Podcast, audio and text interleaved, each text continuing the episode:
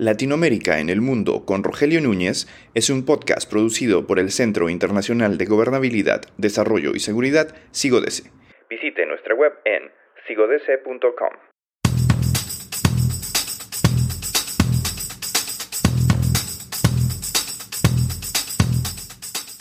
América Latina encara la recta final, el último trimestre del año 2022, con los ojos puestos en lo que ocurra en Brasil, que celebra elecciones presidenciales el 2 de octubre y la segunda vuelta el 30 de octubre. Ante estos decisivos comicios llenos de incertidumbre y fuertemente polarizados, cabe señalar que, pese a que Lula da Silva, del PT, acumula entre 8 y 16 puntos de ventaja sobre Jair Bolsonaro, ninguna encuesta le da por encima del 50% necesario para evitar esa segunda vuelta. El apoyo a Lula es muy superior al de Bolsonaro, pero existe un voto oculto que favorece al actual mandatario. Además, Bolsonaro ha ido recortando en las encuestas la distancia que le separa del exmandatario. Para hablar de estas elecciones tan apasionantes, tenemos con nosotros a Soraya Vieira, profesora de la Universidad Federal Fluminense.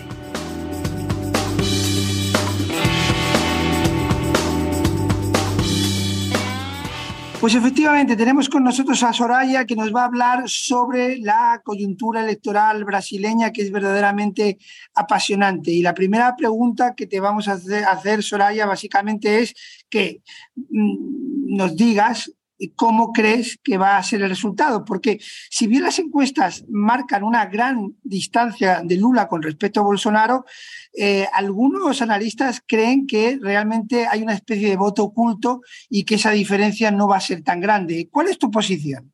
Bueno, Rogelio, muchas gracias por la invitación. Es un placer estar aquí hablando contigo.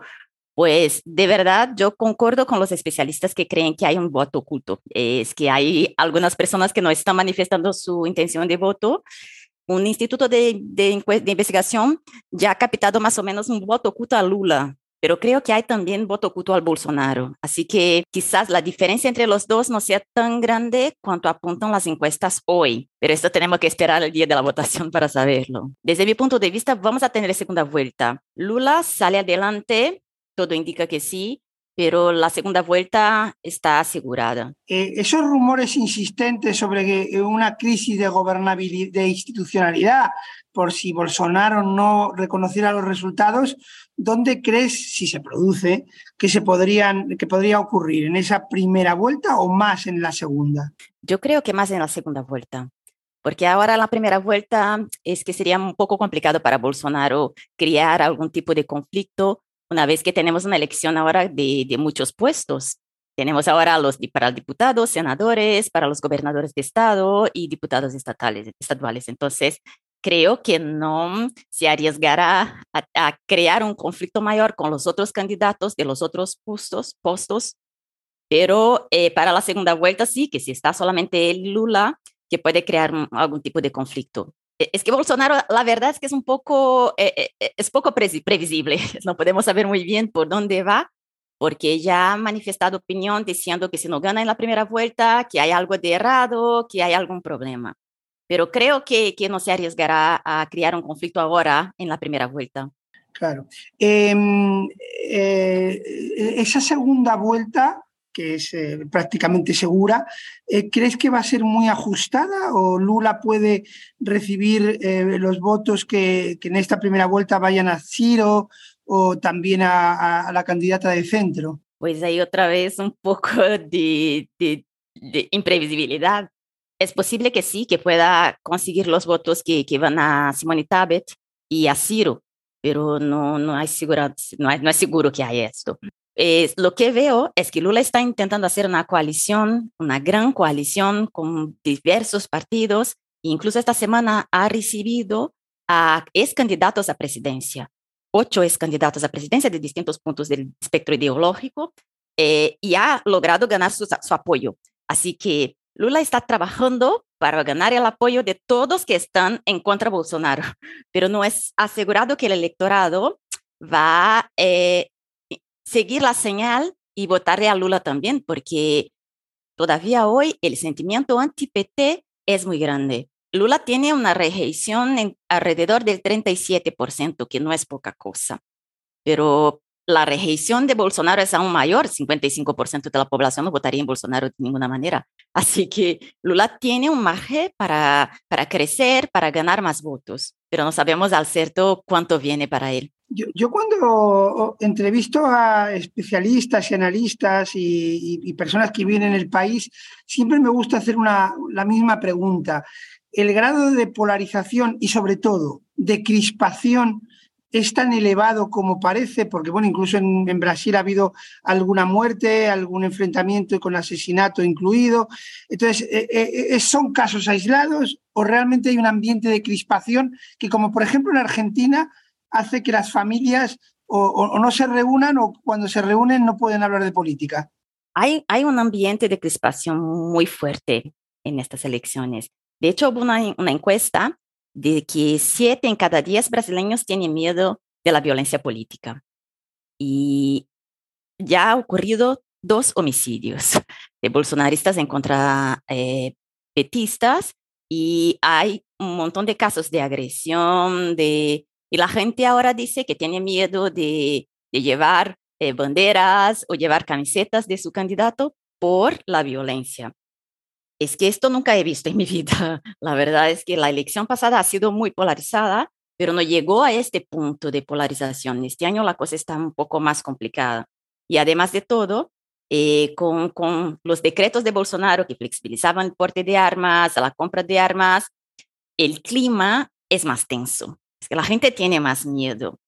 De hecho, el Supremo Tribunal Federal ahora está votando eh, algún, algunos puntos para, para eh, ¿cómo se dice?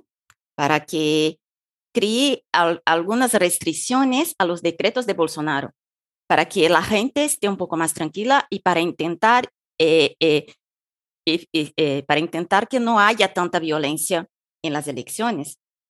Yo creo que para la segunda vuelta la cosa puede estar un poco más complicada porque claro, los ánimos van a estar un poco más exaltados y los militantes estarán más aguerridos, intentando traer más votos, intentando conquistar la gente y por otro lado, intimidar a su adversario. Es que hay totalmente un clima de nosotros contra ellos. Es, es una situación muy triste, muy complicada. Y, y, la gente ahora habla de política de manera muy, muy exaltada. La gente está nerviosa, la gente eh, eh, rompe con sus familiares, con sus amigos por causa de la política. Eh, esta reflexión es algo que yo voy diciendo hace mucho tiempo y es un poco filosófica, quizá, pero a ver si concuerdas con ella. ¿Tú, no crees que los seres humanos nos olvidamos de las tragedias? Es decir, la tragedia de la dictadura eh, marcó a la generación de los 80 y 90, pero como ha pasado el tiempo, nuevas generaciones, el propio paso del tiempo hace que te olvides de esa tragedia y los odios políticos renacen porque se han olvidado las tragedias. Es una reflexión muy interesante, sí, estoy de acuerdo. Yo creo que la gente, no, muchos no conocen lo que ha pasado.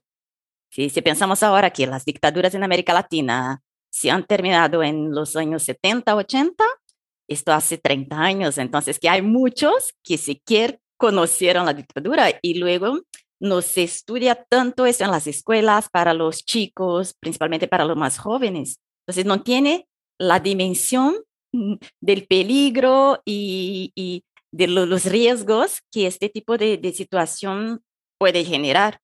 Yo creo que, que la gente eh, está muy involucrada en lo que pasa hoy, sin mirar hacia el pasado, sin mirar al que ha pasado, lo que ha ocurrido.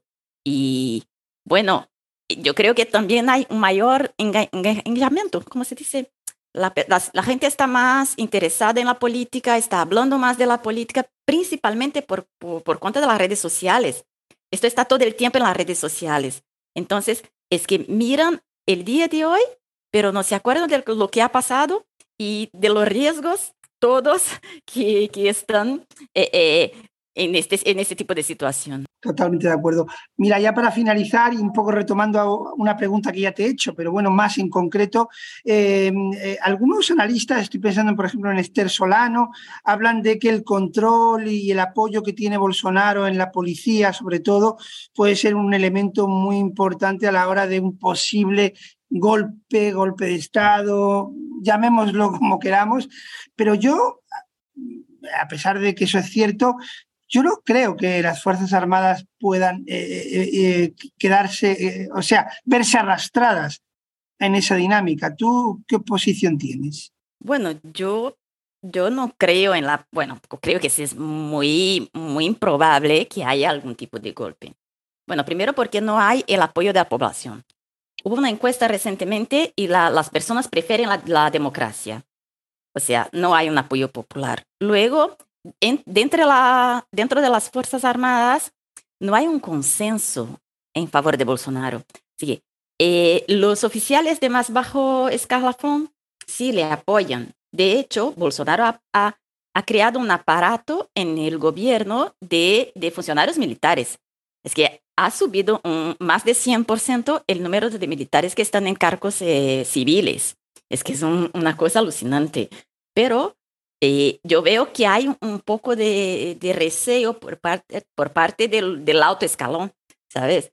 los grandes militares, los generales, y se quedan un poco, con más, un poco más cautela, un poco más de cuidado cuando se habla en alguna cosa como ruptura democrática. Por otro lado, hay también eh, una cuestión que, que, has hablado, que son las fuerzas militares de los estados, que no son las fuerzas armadas pero son militares que actúan en la parte de la seguridad ciudadana. Este sí apoyó más a Bolsonaro, pero es que no tiene tanta fuerza como las Fuerzas Armadas, son, es otra cosa, es otro, e, es, otro nivel, ¿sabes? Eh, yo creo que esto, la, posibilidad de golpe, yo no, yo no, no pienso en, ella, no, yo creo que no. Lo que pasa es que Bolsonaro está todo el tiempo eh, criticando las instituciones, creando un clima de, desconfianza hacia las instituciones. Y esto es muy mal, porque claro, las instituciones tienen que tener seguridad para trabajar, para hacer, hacer eh, las leyes, para hacer las políticas. Y como tenemos este clima constante de, de afronta, de críticas, la ciudadanía ahora ya está un poco más desconfiada de sus instituciones pero no suficiente para apoyar una aventura autoritaria. Esto sería otra cosa, ¿sabe? La gente sí confía en las instituciones, claro, ahora un, poco menos, quizás un poco más eh, eh, desconfiados, pero eh, no al punto de apoyar algún golpe, alguna dictadura. Perfecto, pues Soraya Vieira, muchísimas gracias por haber estado con nosotros y por tus explicaciones. Muchas gracias.